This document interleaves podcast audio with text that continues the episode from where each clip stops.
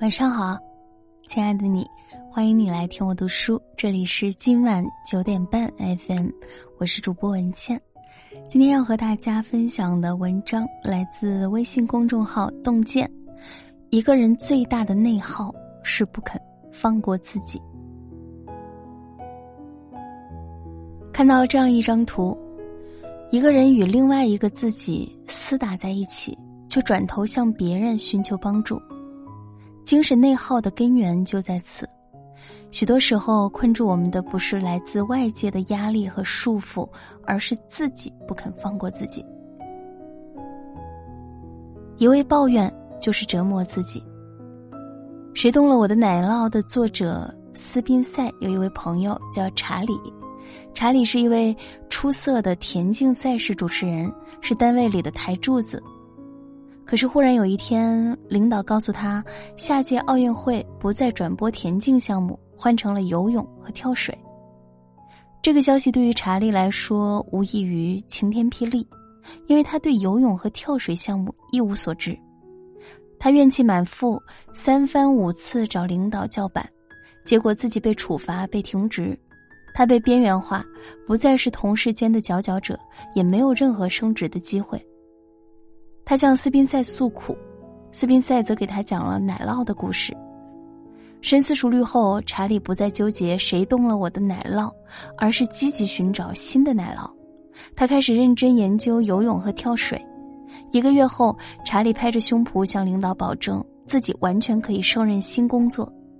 结果，他凭借专业的解说重回事业的巅峰。心理学家于德吉说过。生活里时刻都有挑战，挑战本身不会带来痛苦，自我斗争引发的内耗才是痛苦的根源。世间少有如愿以偿之事，多的是生活的耳光。一味抱怨不过是反复咀嚼痛苦，懂得释怀，才能在阴霾中见微光。过度敏感就是刁难自己。《红楼梦》中有这样一个情节：生病的黛玉在房中休息，忽听外面有人嚷道：“你这个不成器的小蹄子，你是个什么东西？整天跑到这院子里头混搅。”黛玉一听，便觉得对方指桑骂槐的暗指自己，哭晕了过去。而事实上，那人只是在教训自己的外孙女。脸厚耳聋，活着不累。事事入心，活着受罪；不收起敏感的触角，最后遭罪的是自己。曾经看过武志红的一篇漫画，女主是一个心思细腻的女生。她汇报工作时，无意中看到上司皱了一下眉，就惴惴不安的揣测是自己讲的太差了。会议结束之后，她依旧苦恼着，直到上司走过来说了一句：“这周数据很不错，继续加油。”他才放下心中的石头。当他从洗手间里出来，看到同事都在喝奶茶，女主觉得他们买奶茶也不叫上自己，瞬间有一种被孤立的感觉，于是又开始伤春悲秋。果然，大家都不喜欢我。没想到下班后，同事约了他一起去吃他最喜欢的火锅。后来，接到公司张姐的电话，他想起张姐让他帮忙翻译的资料。他还没有完成，于是他很紧张的和张姐道歉，可是张姐却说：“没事儿，不用了。”这下他的愧疚感更深了。挂了电话之后，一直在想，张姐是不是很失望？思量许久，他给张姐发了信息解释和道歉。张姐告诉他没事儿，最近招了个实习生，把翻译工作交给实习生了。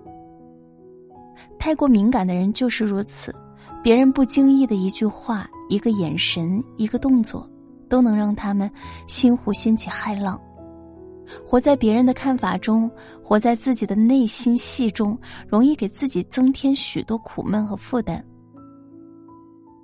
当我们放下外界的眼光，也就拔下了心上的刺。纠缠太深，就是伤害自己。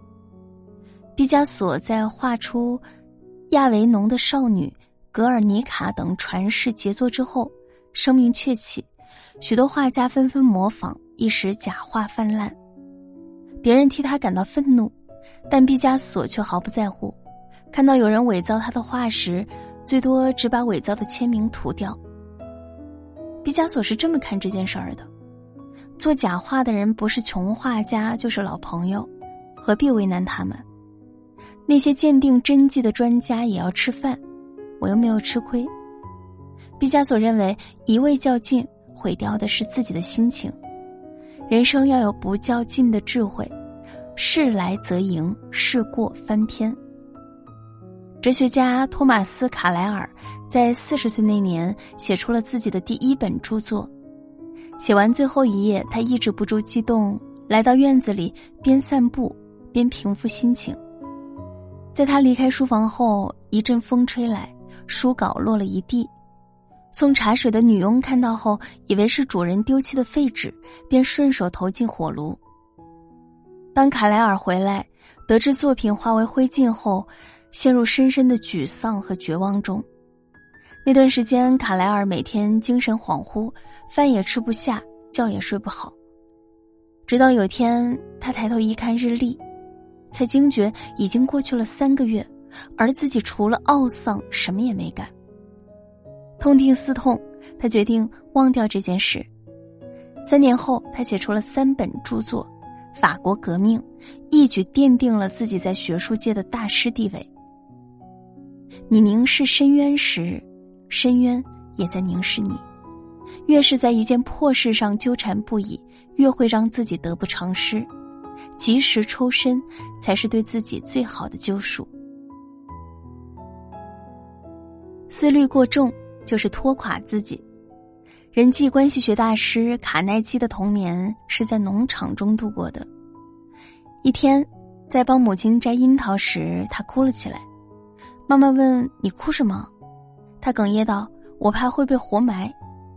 暴风雨来时，他担心被闪电打死。”日子不好过时，他担心食物不够吃，他怕一个名叫山姆·怀特的男孩会割下他的两只耳朵，他怕女孩子在他脱帽向他们鞠躬时取笑他，他怕将来没有姑娘肯嫁给他，他还为结婚之后该对太太说的第一句话是什么而操心。